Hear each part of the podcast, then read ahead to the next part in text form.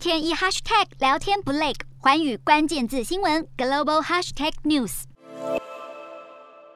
好，由于乌俄战争的影响，带动多国油价飙升。越南的油价今年以来已经连六涨，九五千汽油每公升飙破三十七元台币，涨幅高达一成，创下历史新高。越南二月的通膨率年增百分之一点四，主要的原因就是油价让运输的成本较去年同期成长了百分之十五。好，汽油、柴油等近期是快速的上涨，对于运输、物流、商品价格产生。了很大的影响，加上疫情的关系，让越南许多企业还有商家都面临原物料涨价的考验，纷纷调涨了商品与服务价格，而将成本转嫁到消费者身上。对此，越南财政部近日就建议将汽油环保税下降，有官员也建议政府要透过财政与货币政策来控制通货膨胀。